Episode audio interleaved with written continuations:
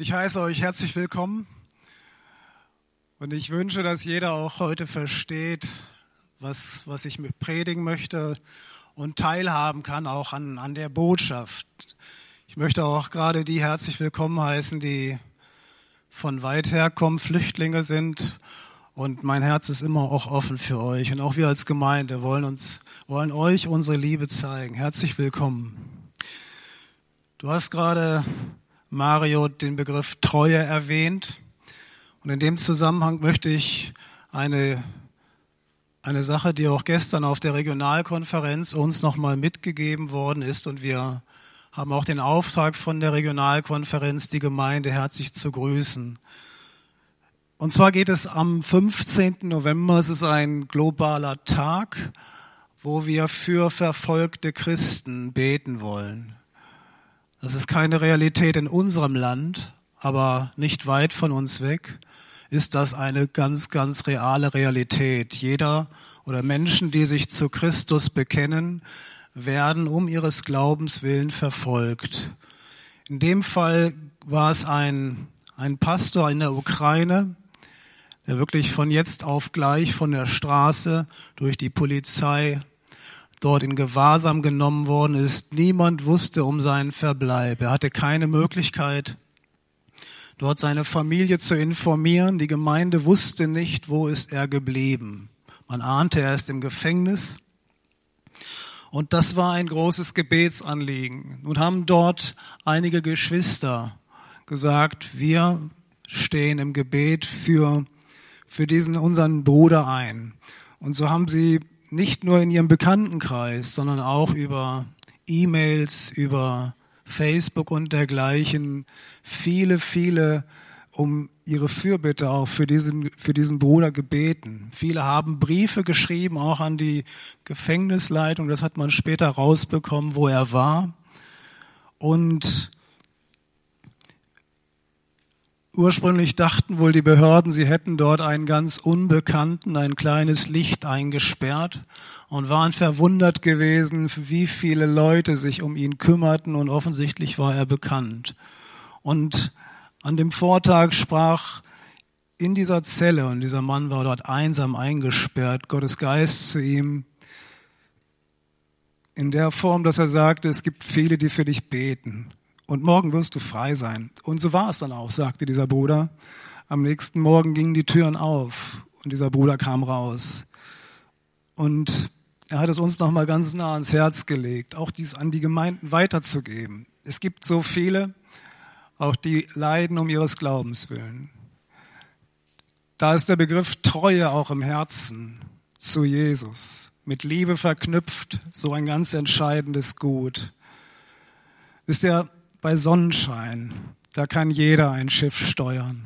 Ja, das wissen wir. Wenn es gut geht, dann ist es einfach. Bei Rückenwind in die Pedale zu treten, ja, das macht Spaß, ja. Aber wehe, wenn das Wetter umschlägt, wehe, wenn es auf einmal heißt, jetzt wird dein Glaube geprüft, jetzt kommt, kommt Leid und auch Verfolgung in unser Leben dann entscheidet sich wirklich, sind wir bereit, dem Herrn zu dienen. In unserer Zeit hier in Deutschland ist das nicht Realität, aber auch in unserer Geschichte sehen wir das. Auch in unserer deutschen Geschichte, dass Brüder um ihres Glaubens willen verfolgt werden. Das ist eine Realität und wir kriegen es ja auch mit über die Presse, wie viele Brüder und Schwestern um des Glaubens willen verfolgt werden. Man ihnen das Messer an die Kehle hält, sagt, sagt deinem Gott ab und sie entscheiden sich, ich bleibe dem Herrn treu. So sind wir aufgefordert, und das sagt auch die Bibel, auch für diese Geschwister zu beten im Gebet, uns eins zu machen. Und da kommt mir auch das nochmal in den Sinn, was auch gerade hier in Zeugnisweise, zeugnishafter Weise uns mitgeteilt worden ist. Gebet bewegt den Arm Gottes. Gebet hat Kraft. Und da danke ich Gott für, dass es nicht ein totes Wort ist, sondern dass es ein lebendiges Wort ist, was er uns gegeben hat, in dem Jesus erfahrbar ist als der Lebendige, in dem Jesus erfahrbar ist als der, der auch heilt, der Zerbrochenes wieder zusammenbringt, dem Menschen der Versöhnung erfahren können, aber in dem auch die tiefe Liebe zu Gott verborgen ist. Ich möchte euch das wirklich ans Herz legen, auch den 15. November als einen Weltgebetstag, auch in eurer persönlichen Zeit mit hineinzunehmen, dass wir das nicht vergessen. Es ist uns ein Vorbild. Interessanterweise auch den Text, von dem ich gleich, den ich mit euch teilen möchte, der handelt in der gleichen Situation, komme ich gleich zu. Wir haben, haben eine Woche hinter uns mit ProChrist. Ich hatte das Vorrecht, an allen acht Tagen da zu sein, mit dem Sonntagsvormittagsgottesdienst zusammen. Und es hat mich schon tief bewegt. Ich glaube, mehrere tausend Leute waren in Summe da gewesen. Auch viele von euch haben dort mitgearbeitet. Und dort ist Evangelium verkündigt worden. Ich bin dankbar, dass auch der Ulrich Palzani kein Blatt vor den Mund genommen hat. Er hat es nicht rund gefeilt, das Evangelium, und so vielleicht leicht schluckend und in Bonbonpapier verpackt, sondern es war deutlich. Und das hat immer wieder auch seine Kraft entfaltet. Und das ist das, was doch unsere, was wir Menschen brauchen. Ja, dass es um die Wahrheit geht. Die Wahrheit macht frei. Die gesamte Wahrheit des Wortes Gottes. Und es geht weiter. Es geht weiter auch in unserem persönlichen Auftrag, das fortzuführen, den Menschen, die Gott uns schickt, mit denen wir tagtäglich Kontakt zu haben, ihnen zu dienen. Das ist doch unser Auftrag. Und ich denke mal, wir können gar nicht unser Herz davor verschließen, wenn wir Jesus lieben. Wie können wir sagen, sagt Gottes Wort, dass wir Gott lieben? Ja, und unseren Bruder nicht wahrnehmen, ihn hassen oder mit ihm im Streit legen, er, ist, er uns egal ist. Das geht nicht. Ich komme jetzt gleich zu Gottes Wort. Ich möchte einleitend dazu sagen, das ist meine tiefe Überzeugung. Gottes Wort, auch in der Gesamtheit der Heiligen Schrift, das ist Gottes vollkommener Wille. Glaubt ihr das? Ich glaube, Gottes Wort in seiner Gesamtheit, sie führt zum Leben. Sie zeigt uns die Gedanken Gottes und auch den Plan Gottes. Und jeder, der in der Bibel schon mal durchgestöbert sich hat, der wird erkennen, die Bibel redet nicht am Leben vorbei. Sie beginnt vom Geborenwerden. Sie macht aber auch keinen Halt vor dem Grab. Das Thema Essen, Trinken, Kleidung, Eltern und Kinder, Familien, Ehen, Mann und Frau, Gesellschaft, Geld und Besitz, Hausbau, auch Ackerbau und Viehzucht, Weinberge, Beziehungen, Selbstmord, Ehebruch, Kriege, Heilungen, Gemeinde, Gottes Plan, sein Herz, Jesus, der Heilige Geist, Gott der Vater selbst, all das findet in der Bibel, lässt sich dort finden. Da ist Gottes Plan mit drin. Und deswegen glaube ich, und das möchte ich immer wieder unterstreichen, es ist klug, dass wir uns mit dem Worte Gottes beschäftigen, dass wir immer wieder hineinschauen auch an das, was sind Gottes Gedanken, wie ein Kompass, dass wir unser Leben danach ausrichten, eine Standortbestimmung und auch eine Zielausrichtung vornehmen für unser eigenes Leben.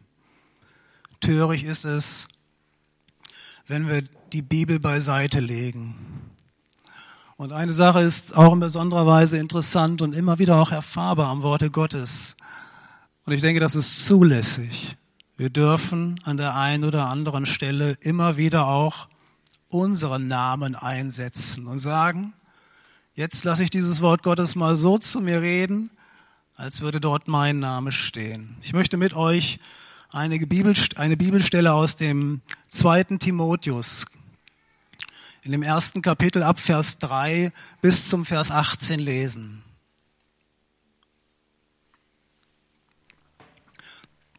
Wenn ihr eine Bibel dabei habt, dann bitte schlagt sie auf und lasst euch bitte auch nicht verwirren, wenn meine Übersetzung abweichend ist von dem, was ihr lest.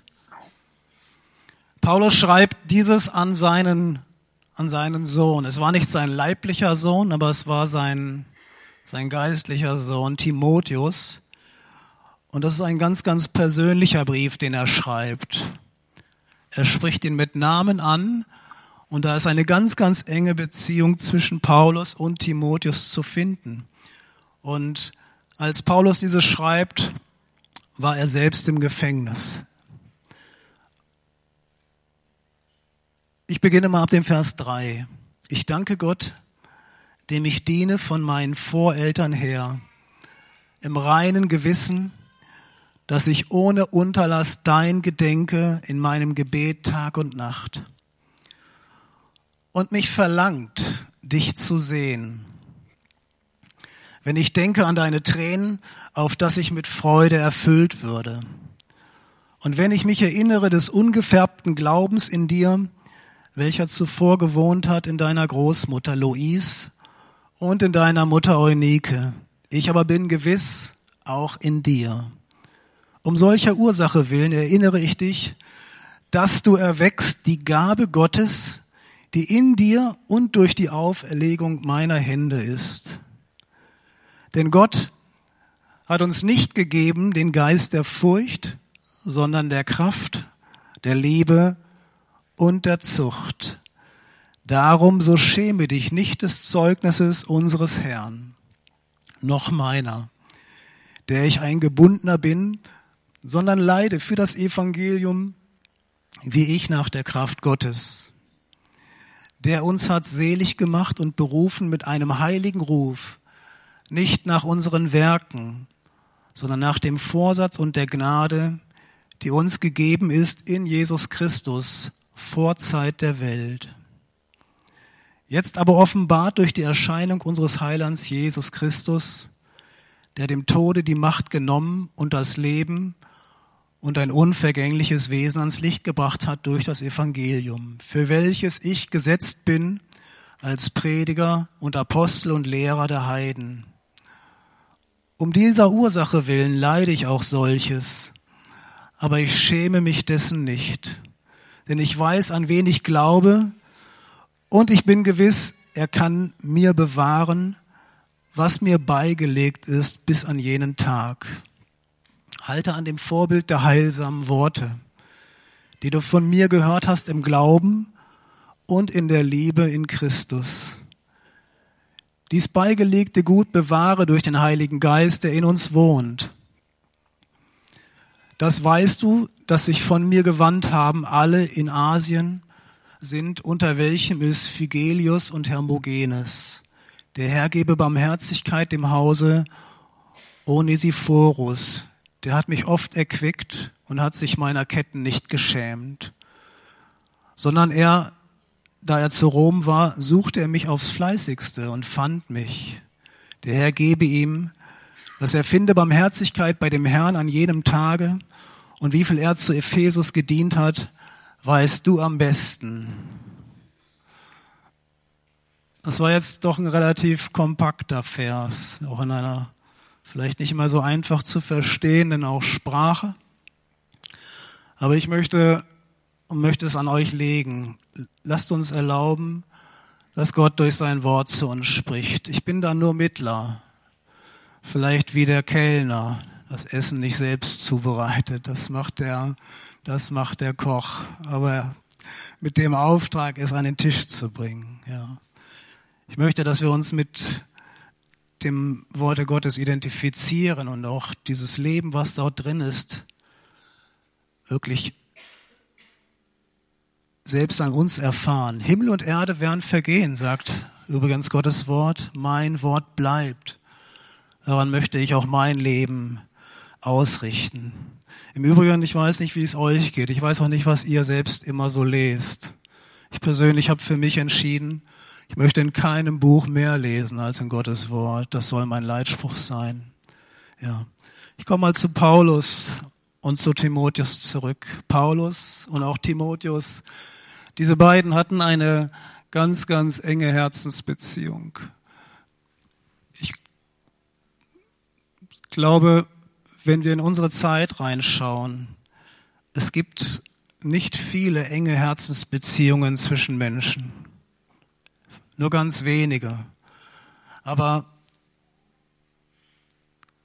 Paulus war ein ganz väterlicher Freund. Er war ein Ermutiger. Er war ein Förderer gewesen, ein Segnender und ein Vorbild. Und die Bibel widmet dem ja auch dort einige Verse. Und deswegen glaube ich, ist es auch wichtig, darüber zu reden, auch für, über Beziehungen zwischen Menschen, persönliche Beziehungen. Gott hat ursprünglich gesagt, es ist nicht gut, dass der Mensch allein sei. Ich will ihm einige Hilfen machen. Aus dieser Beziehung erwachsen Kinder und ich glaube im Weiteren auch Freunde gehören dazu.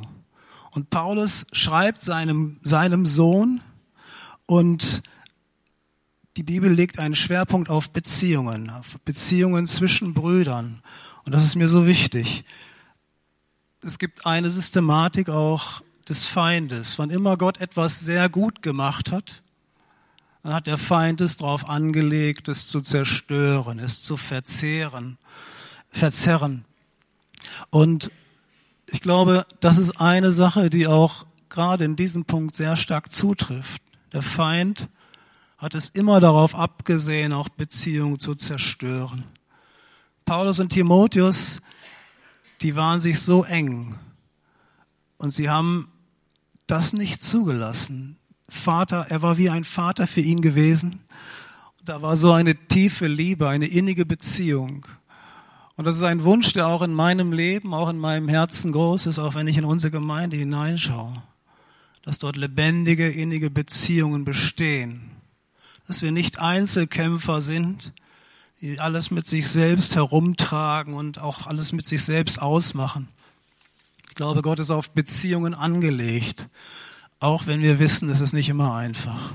Beziehungen sind anstrengend, Beziehungen haben auch Höhen und Tiefen. Aber Gott hat sich das genauso gedacht. Er hat uns auf Beziehungen ausgelegt. Und der Feind ist immer so einer, ihr kennt diese, diese Filme. Er ist wie so ein Raubtier, was immer versucht, ein Tier von der Herde zu trennen. Er ist der Beziehungszerstörer und er hat einfach immer diesen Ansatz, am Ende zu töten und zu fressen. Beziehungen zueinander sind wertvoll und wichtig. Und Paulus schreibt von seiner innigen Liebe zu ihm, das, was er in ihn hineingelegt hat. Er ermutigt ihn. Geschwister, und wir brauchen einander so sehr, auch an dem Punkt, dass wir einander ermutigen und auch sagen, ich sehe in deinem Leben, hat Gott das hineingelegt. Und ich ermutige dich, dass du fest bleibst. Ich ermutige dich, dass das, was Gott in dich hineingelegt hat, dass du es Gott bringst. Das ist ein Dienst, den wir aneinander haben, den Paulus hier tut. Wenn er das nicht gemacht hätte, ich glaube, das hätte seine Konsequenz in negativer Form gehabt für, für den Timotheus. Paulus hat ihm gesagt und hat ihm ein Bild auch gezeichnet, was Gottes Plan ist, auch von Timotheus. Und ich möchte euch das sagen, ich möchte dieses Bild mal gebrauchen, auch vielleicht von dem Fußball. Wenn Gott uns in die Mannschaft geholt hat, dann ist es nicht unser Platz, dass wir auf der Reservebank dauerhaft Platz nehmen. Er hat einen Plan für dich. Er hat einen Plan und eine Aufgabe und auch einen Gedanken mit deinem und mit meinem Leben. Hier in dieser Gemeinde, aber auch in der Gesellschaft, da wo du stehst. Lasst uns aneinander einen Dienst der Ermutigung viel mehr noch tun. Lass es zu, dass wir einander begegnen. Das ist mein Herzensanliegen. Das ist ein umkämpftes Ziel und der Feind ist auch immer wieder an dem Punkt auf dem Wege, Beziehungen zu zerstören. Und wenn es Unausgesprochenes gibt zwischen uns, was nicht bereinigt ist, dann lasst es uns aus dem Wege räumen, dass wir Beziehungen zueinander bauen. Das ist auch der Gedanke Gottes. Da kommt so ein Begriff Freundschaft und den finden wir auch im erweiterten Sinne. Gott ist selbst kein Feind der Menschen, Gott ist ein Freund von uns. Übrigens Abraham, er wird ein Freund Gottes genannt. Da kommt das Wesen Gottes wieder zum Vorschein. Gott selbst ist an Freundschaft, an Beziehung interessiert. Ich glaube, da gibt es noch ein ganz besonderes, weiteres wichtiges Kriterium. Immer wenn es enge Beziehungen gibt zwischen Menschen, Freundschaften ganz besonders, dann sind wir auch in besonderer Weise sensibel. Ich kann von hier oben predigen, mich mühen, wenn ich keine Beziehung zu dir habe, dann juckt das dich vielleicht nicht. Wenn ich als Freund zu dir rede oder du als Freund zu mir mich hinweist, dann ist das ein anderes Gewicht. Und das wusste auch Paulus. Und Paulus hat das, was er dort auch dem Timotheus gesagt hat, als ein Freund gesagt. Und deswegen hat es auch Gewicht gehabt. Ich möchte empfänglich sein für Freundschaft. Ich möchte werben auch in dieser Gemeinde. Lasst uns wieder Freundschaften bilden. Lasst uns Bruderschaft leben, Schwesterschaft. Dass dieses Gut uns verbindet, dass wir miteinander gemeinsam den Weg gehen. Wir brauchen es, dass wir nicht uns abtrennen lassen von der Herde. Deswegen werbe ich auch für Gemeinde von dieser Stelle. Gemeinde ist wichtig. Gemeinde ist unersetzlich. Es ist Gottes Plan. Da steht es auch genauso drin. Keiner ist berufen, allein den Weg zu gehen, sondern es gibt Gemeinde. Wir dürfen einander tragen, auch ertragen und diesen Weg tun. Gott selbst ist beziehungsorientiert und ich sage mal nicht sachorientiert. Wenn wir Gott fragen würden, eigentlich müssen wir ihn nicht fragen, wir finden es in den Worte Gottes. Gott, wofür würdest du dich entscheiden? Für die Menschen oder für diese Erde. Was glaubt ihr? Wofür würde Gott sich entscheiden?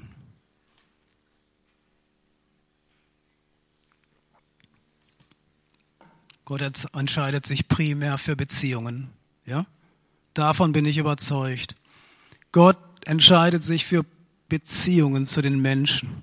Das ist sein Herz und das ist ihm das Wichtigste. Das ist eine Priorität. Und das möchte ich einfach auch nochmal zum Unterstreichen nehmen. Gott ist beziehungsorientiert. Wir sind oftmals sachorientiert. Und wenn wir dann entscheiden oder auch uns ausrichten müssen, dann prallen da vielleicht Dinge auch zusammen. Ich mich für mich entscheide oder nicht und nicht für den Nächsten. Gott hat sich für uns entschieden. Und das drückte sich am Ende auch daran aus, dass Gott Jesus Christus sandte. Er hat gesagt, das, was mir am liebsten ist, ich gebe es hin auf diese Erde, damit die Beziehung, die zerbrochen ist, wiederhergestellt wird. Und so kannst du, der du jetzt keine Beziehung zu Gott hast, durch Jesus Christus wieder Beziehung zum Vater erleben. Das möchte ich euch deutlich sagen. Jesus Christus ist die Tür. Jesus Christus ist der Weg zum Vater. Und es gibt keinen anderen Weg. Und eben weil es auch keinen anderen Weg zum Vater gibt, sandte Gott seinen Sohn. Es gab keinen anderen Weg. Er musste sterben für die Last unserer Sünde, weil Gott Beziehung zu uns so wichtig ist. Er hat gesagt, ich möchte, dass keiner verloren geht. Sie sind geschaffen nach meinem Ebenbild, diese Menschen und ich liebe sie und ich möchte, dass Beziehung wiederhergestellt wird. Das ist Gottes Herzschlag. So möchte ich euch rufen, die, die ihr keine Beziehung zu Gott habt. Ihr wisst vielleicht einiges, aber da lebt nichts. Lasst euch rufen in die Gemeinschaft mit Gott. Das geht ganz einfach, sage ich so. Es beginnt, dass ich erkenne, ich brauche Hilfe. Es beginnt, dass ich meine Knie beuge, sage, Herr, du siehst mein Leben, die Bilanz meines Lebens. Ich bitte dich, dass du meine Schuld vergibst, die dieses negative Saldo in meinem Leben ist, dass du mich versöhnst. Und dann wirst du dieses Wunder auch an deinem Leben erleben, dass Jesus dir deine Schuld vergibt und Beziehung wiederherstellt, wieder lebendig wird. Das ist eine Lebensausrichtung. Paulus schreibt diese väterlichen Gedanken auch zu dem, zu dem Timotheus und geht dann in dem Vers 6 weiter. Und jetzt kommt wieder diese Beziehungsebene dort ins Spiel und er sagt, lieber Timotheus, und an der Stelle möchte ich dass du vielleicht mal deinen Namen einsetzt, wie du auch heißt. könnt ihr sagen, lieber Andreas, erwecke die Gabe Gottes in dir, die in dir durch die Handauflegung hineingelegt ist.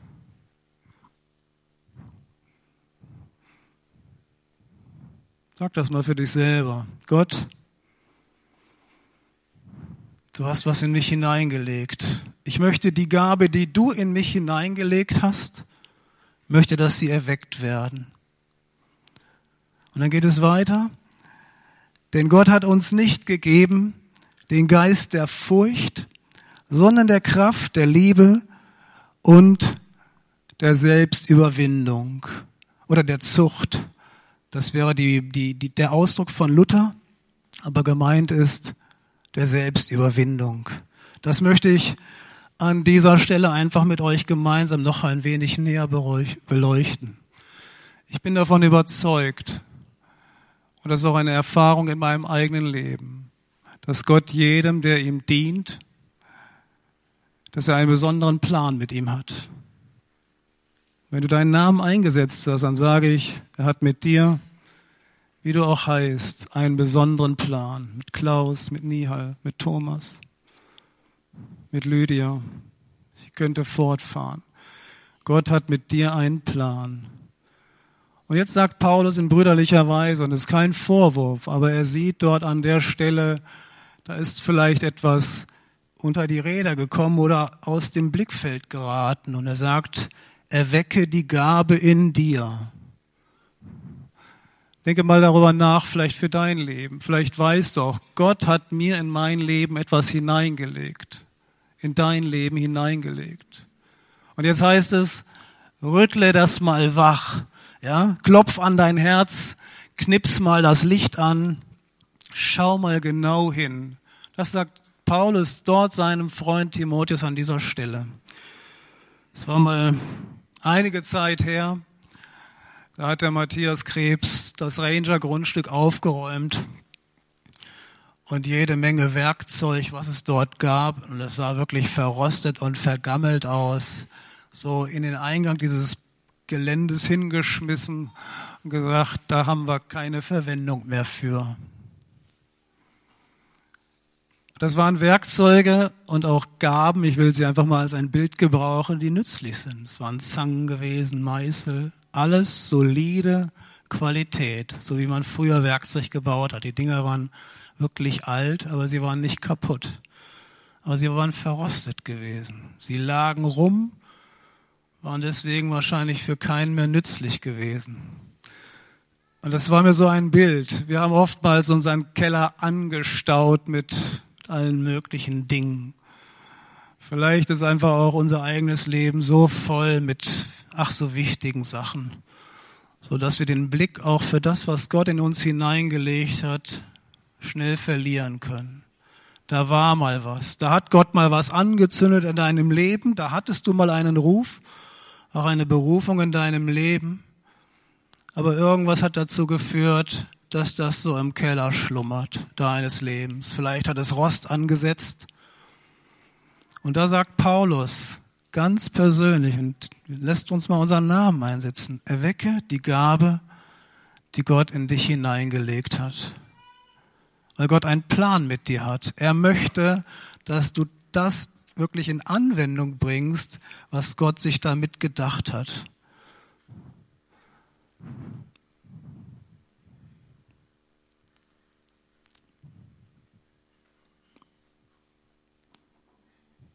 Sagst du Ja dazu für dich persönlich? Sagst Gott, du erinnerst mich gerade an eine Sache in meinem Leben. Da hattest du mir einen Ruf gegeben. Ich merke, da habe ich ein Herz dafür. Und ich möchte an dieser Stelle dein Reden zulassen. Ich möchte jetzt, dass das, was angefüllt ist, vielleicht in meinem Leben, die Gedanken oder die anderen Dinge, dass sie jetzt mal beiseite geräumt werden. Ich möchte das, was du in mich hineingelegt hast, an dieser Stelle erwecken. Paulus, äh, Paulus schreibt nicht genau, welch eine Gabe es war. Damit engte er es auch nicht ein. Aber es hatte mit, sehe ich im späteren Kontext, auch damit zu tun, dass der Timotheus einen besonderen Dienst hatte, auch das Evangelium zu verkündigen. Davon bin ich überzeugt. Und der Timotheus und mir fällt es einfach, meinen Namen da einzusetzen, weil ich sehe da so viele Parallelen. Der hatte an dieser Stelle wahrscheinlich wirklich schon einen Blick dafür, aber auch ein sehr verzagtes Herz. Und er war jung von Jahren gewesen, das wird an anderer Stelle beschrieben. Aber Paulus hat gesehen, da hat Gott was hineingelegt. Ihr Jungen, ihr Jugendlichen, möchte in euer Leben was hineinlegen. Und ich bin davon überzeugt, er hat auch schon was in euch hineingelegt. Und er freut sich daran. Und ich spreche euch Mut zu, auch von dieser Stelle, ihr bereit seid, dem Herrn zu dienen mit dem, was er in euch hineingegeben hat. Auch wenn euer Herz vielleicht so voller Zittern ist und so voller Angst, kann ich das überhaupt perfekt. Ich möchte euch herausfordern. Ich möchte euch Leiter, ich möchte euch, die ihr dient auch am Wort, in Hauskreisen oder wo auch sonst, herausfordern, dass ihr eure Gabe, das, was Gott in euch hineingelegt hat, dem Herrn wieder zurückgebt und sagt, Herr, ich bin bereit, dir zu dienen. Ich möchte es nicht in meinen Keller legen. Ich bin bereit, dir das wieder hinzulegen. Lieben Geschwister, unser Land, die Menschen, auch dieses Landes und die, die zu uns kommen, sie brauchen Menschen, die bereit sind, das, was Gott in euch hineingelegt hat, wieder zu aktivieren. Und es, es ist ein, eine Gnade, eine besondere Gnade und auch ein Vorrecht, wenn Menschen sich rufen lassen und nicht ihr Herz hart machen und sagen, das gebrauche ich für mich, das ist meine Sache. Vielleicht hat Gott so manche Begabung und auch manche Gnade in dein Leben hineingelegt. Und er möchte, dass du ihm zuerst dienst. Er möchte, dass diese Gabe, dass du sie gebrauchst zum Bau an seinem Reich. Ich weiß nicht, welche Gabe es bei dir ist, aber ich glaube, vielleicht kannst du selbst schon eine Antwort darauf geben. Leg sie neu an dieser Stelle dem Herrn hin und sage, ja, ich möchte dieses Wort, weil ich meinen Namen eingesetzt habe, jetzt benutzen und möchte sagen, Herr, ich möchte das neu erwecken, was du in mich hineingelegt hast, damit ich ein, ein Werkzeug bin in deiner Hand, was du gebrauchen kannst. Und wir Menschen meinen vielleicht immer, der geistliche Dienst, der spielt sich hier vorne ab. Das ist nur ein ganz, ganz kleiner Ausschnitt. Die wesentlichen Dinge passieren nicht von hier vorne, sie passieren im Alltag. Da, wo du deinen Nächsten siehst und anfängst, ihm zu dienen mit dem, was Gott dir gegeben hat. Da beginnt es, im Alltag. Und da möchte ich dich ermutigen. Danke für, für dein Beispiel, Ursula, dass du dein Herz zeigst und mit so praktischen Diensten genauso einen Dienst tut. Und er ist so vielfältig. Danke für alle, die auch sich dem jetzt auch schon ganz praktisch auch hingegeben haben, gesagt, ja, ich bin bereit, dem Herrn zu dienen.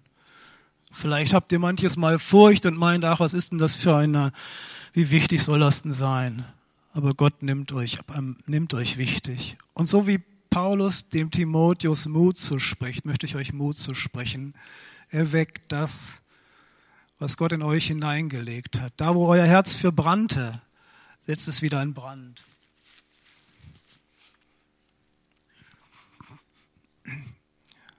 Und das, was Paulus gemacht hat mit Timotheus, er hat ihm segnend die Hände aufgelegt.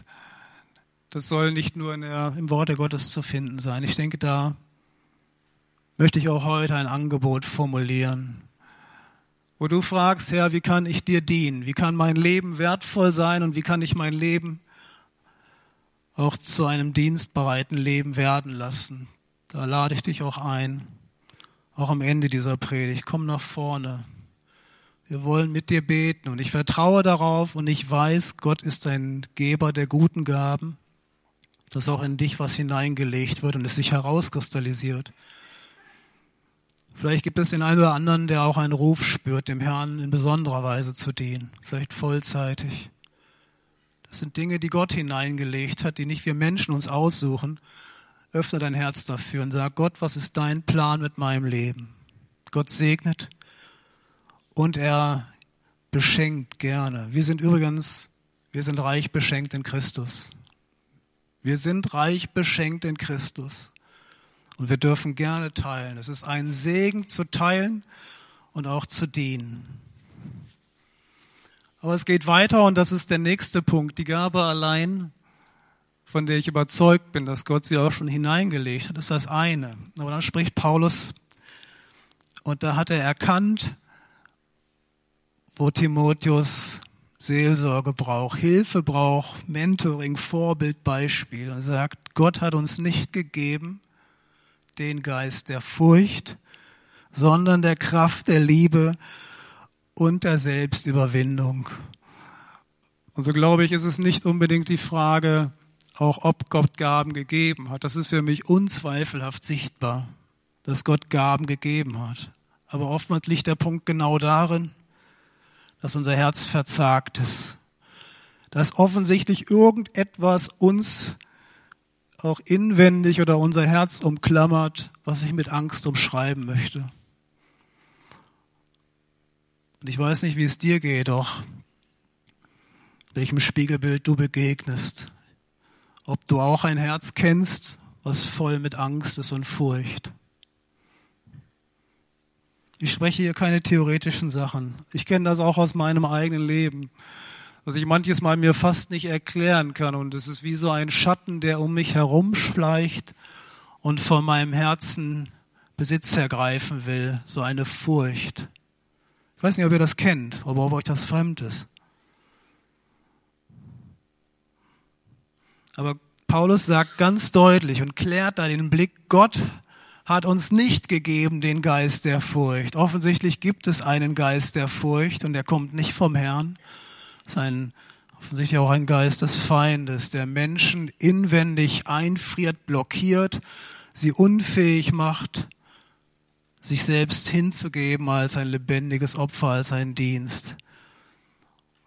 Und er sagt, Gott hat dir und setz nochmal deinen Namen ein. Lass uns unseren Namen einsetzen. Gott hat uns nicht gegeben einen Geist der Furcht, sondern er hat uns einen Geist gegeben der Kraft, der Liebe und der Zucht, ich möchte sagen, der Selbstüberwindung.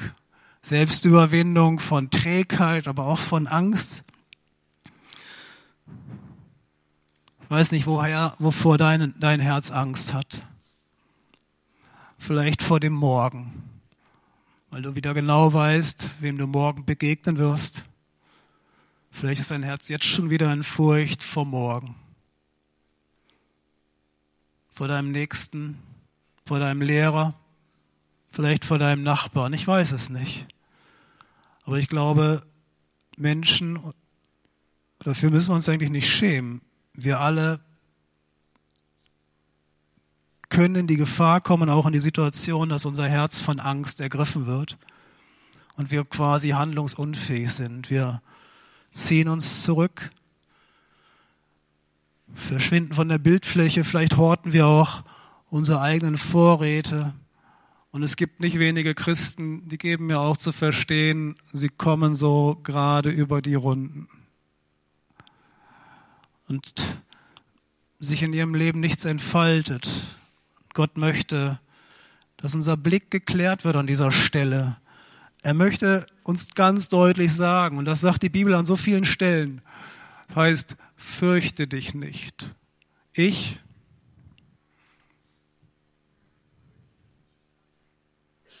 habe dich erlöst. Ich habe dich mit deinem Namen gerufen. Du bist mein.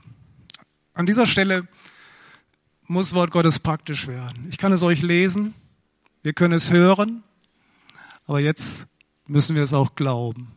So ist es mit dem Worte Gottes. Wir müssen Wort Gottes glauben und das kann ich nicht für dich tun und du nicht für mich. Jeder muss das selbst für sich fassen und sagen, ja, es gibt Angst, das ist die Realität meines Lebens und ich kann sie doch nicht einfach beiseite stellen. Aber an dieser Stelle glaube ich jetzt dem Worte Gottes, sage, ich habe nicht bekommen den Geist der Furcht und der Lüge. Und ich weiß, er hat mich bei meinem Namen gerufen und sagt, fürchte dich nicht. Geschwister, das spricht Paulus seinem Freund zu. Und er sagt es aus dem Gefängnis, dort, wo man ihm und er rechnete mit seinem Tod an dieser Stelle. Er ist kein theoretischer Prediger. Er rechnete an dieser Stelle mit seinem Tod. Und er sagt ihm, obwohl er selbst in dieser Situation quasi des Gefängnisses und der nahen Hinrichtung war, es war ihm vor Augen, er sagt, fürchte dich nicht. Gott hat uns nicht gegeben den Geist der Furcht. Ich werde erinnert, als Paulus vor diesem König war, Agrippa, glaube ich, vor dieser ganzen Kompetenz und dem Prunk dieses Palastes. Ich glaube, ich hätte ein, ein furchtsames Herz gehabt. Ich bin überhaupt ein Hasenfuß. Aber Paulus ergreift die Chance und sagt, ich weiß, was Gott in mich hineingelegt hat. Und jetzt ist der Zeitpunkt, dass ich es einfach auch, dass ich es rausbringe und dann unter die einfach weitergebe. Ich möchte nicht weiter über Furcht reden, weil ich möchte nicht unser Herz weiter ängstigen. Die Bibel sagt, in der Welt habt ihr Angst, aber seid getrost, ich habe die Welt überwunden. Ich möchte das auch euch sagen, auch die,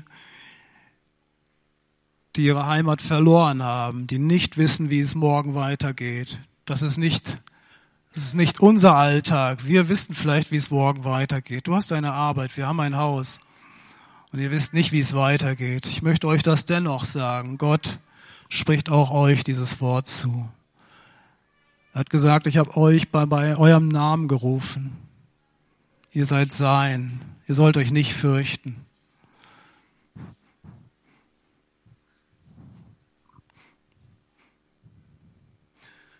Vielleicht musst du, dir, musst du dir selbst eingestehen an dieser Stelle, mir fällt es so schwer, dieses Wort zu ergreifen. Ich bin wie gelähmt, ich bin wie eingefroren innerlich. Mein Kopf sagt zwar, ich sollte, aber mein Herz kann nicht. Ich bin wie blockiert. Und das ist eine, das ist eine tragische Situation, wenn es so wäre, dass dein Kopf sagt, ja, ich sollte, aber ich kann nicht. Und da kann ich eigentlich dir nur Folgendes sagen, auch aus meinem eigenen Leben. Wann immer ich merke, ich bin von der Angst wirklich in die Ecke gedrängt, dann beuge ich meine Knie und sage, Gott, du kennst mich, du weißt, dass ich ein Angsthase bin. Du weißt, dass ich dazu neige, immer diesen Weg quasi möglichst der Gefahr frühzeitig aus dem Weg zu gehen wähle. Aber ich bitte dich, dass du mir neu deinen Geist schenkst, von dem du hier sprichst und dass du mit deinem Geist in mir dein Werk tust. Geschwister, wir können die Angst nicht in eigener Kraft oder durch unsere Schauspiele zurückdrängen, aber wir dürfen Gott einladen, dass er seinen Geist uns immer wieder neu gibt. Gott gibt seinen Geist gerne. Und du darfst dich entscheiden zu sagen, ich widerstehe der Angst. Ich überwinde sie im Glauben auf dieses Wort und stelle mich darauf. Und Gott wird mit dir sein. Gott wird auch in härtesten Zeiten bei dir sein und er wird an deiner Seite sein und sein Wort wird nicht gebrochen werden.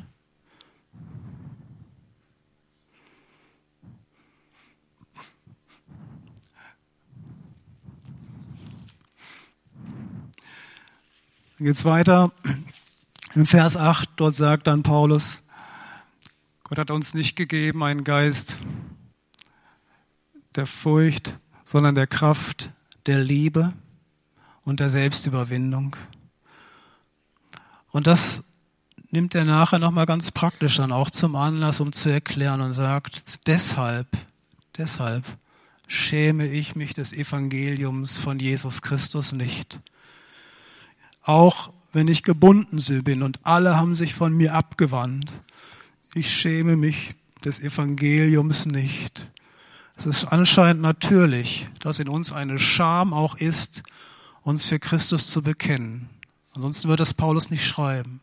Es gilt allen Menschen, die dieses Wort hören. Deshalb sagt er, weil in mir dieser Geist wohnt, schäme ich mich des Evangeliums von Jesus Christus nicht ich bin sogar bereit, ins Gefängnis für ihn zu gehen. Sch Schmach, Folter, Spott, ja sogar den Tod, sagt er, auf mich zu nehmen.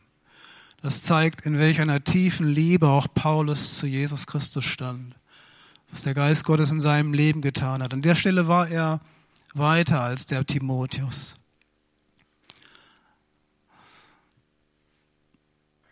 Gott ist ein Gott, der in Beziehung investiert. Gott ist ein Gott, der auch Gaben gibt. Und er hat uns seinen Geist gegeben, dass wir nicht, nicht unter der Furcht quasi kapitulieren, sondern dass wir sagen, ich weiß, was Gott mir gegeben hat und deswegen bin ich bereit, dem Herrn zu dienen. Diese Ermutigung möchte ich euch weitergeben, treu zu sein in dem Dienst, treu zu sein aneinander. Ich bin eigentlich durch. So sei nun stark, und das soll der Abschluss sein auch meiner Predigt. So sei nun stark, mein Sohn, das ist im Kapitel 2, durch die Gnade in Jesus Christus. Und das rufe ich euch zu. Und wenn Gott zu deinem Leben geredet hat, und ich glaube, das tut er fortwährend, dann möchte ich dir einfach auch dieses Angebot machen, eben weil wir Brüder sind, weil wir Schwestern sind. Wenn Dinge in deinem Leben einfach verdeckt sind, die Gabe vielleicht in deinem Leben schon lange irgendwo in der Ecke liegt und du merkst, Gott möchte, dass ich das wieder aktiviere, dass ich das erwecke, dann solltest du einen Schritt machen und sagen, ich möchte diese Entscheidung treffen. Ich möchte, dass ich endlich die Sache wieder aktiviere in meinem Leben möchte die Gabe dem Herrn weihen, bin bereit, ihm neu zu dienen, bin bereit, ihm neu auch dieses Versprechen zu geben. Herr, ich möchte dir dienen, gebrauche mich, gebrauche mich. Und du darfst darüber hinaus, das wollen wir gemeinsam tun, auch um seinen Heiligen Geist bitten. Wir wollen gemeinsam um den Geist Gottes bitten, dass er uns erfüllt, weil er ist der Geist der Kraft, der Liebe und der Selbstüberwindung. Lasst uns gemeinsam aufstehen darf auch Matthias und die Gruppe bitten, nach vorne zu kommen.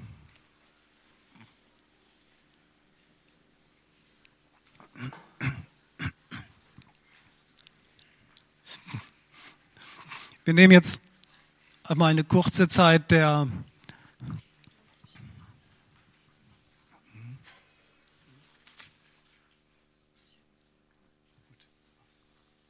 Guten Morgen. Ihr dürft euch noch mal einen Augenblick setzen. Kann man mich hören? Ich möchte euch noch ein Zeugnis geben, was vielleicht den einen oder anderen ermutigt, doch äh, beten zu lassen. Und zwar ähm, bin ich groß geworden mit einer Mutter, die immer voller Angst war. Und ich war auch ein Mensch, der immer Angst hatte. Und wenn, wenn man mir gesagt hat, vertrau Gott oder glaub doch oder sonst was, das hat bei mir nicht gegriffen. Und irgendwann im Frauengebet äh, hat eine Schwester das gesagt. Ich habe einen Eindruck, ähm, du hast wie einen Rucksack vor der Brust. Und dieser Rucksack ist mit dir verwachsen. Und das ist Angst. Und wir haben dann zusammen gebetet und ich habe diese Angst an Gott abgegeben und ich merke, ich bin jetzt frei davon. Und das ist so ein Unterschied. Also ich kann nur jeden ermutigen, äh, da für sich beten zu lassen. Und ich möchte noch was anderes sagen. Und zwar ähm, betrifft das auch Traumata oder halt, wenn man im Herzen sehr verletzt ist. Da haben wir eine Situation gehabt vor Jahren, die mich sehr, sehr traumatisiert hat und verletzt hat. Und auch da hat Gott diesen Schmerz weggenommen. Das war, ähm, ich war so verletzt, das, das kann man kaum erklären. Aber Gott hat diesen Schmerz weggenommen. Ich habe ihn im Gebet abgegeben und dann war es weg und Gott hat mich geheilt. Und ich möchte jeden wirklich ermutigen, lasst für euch beten.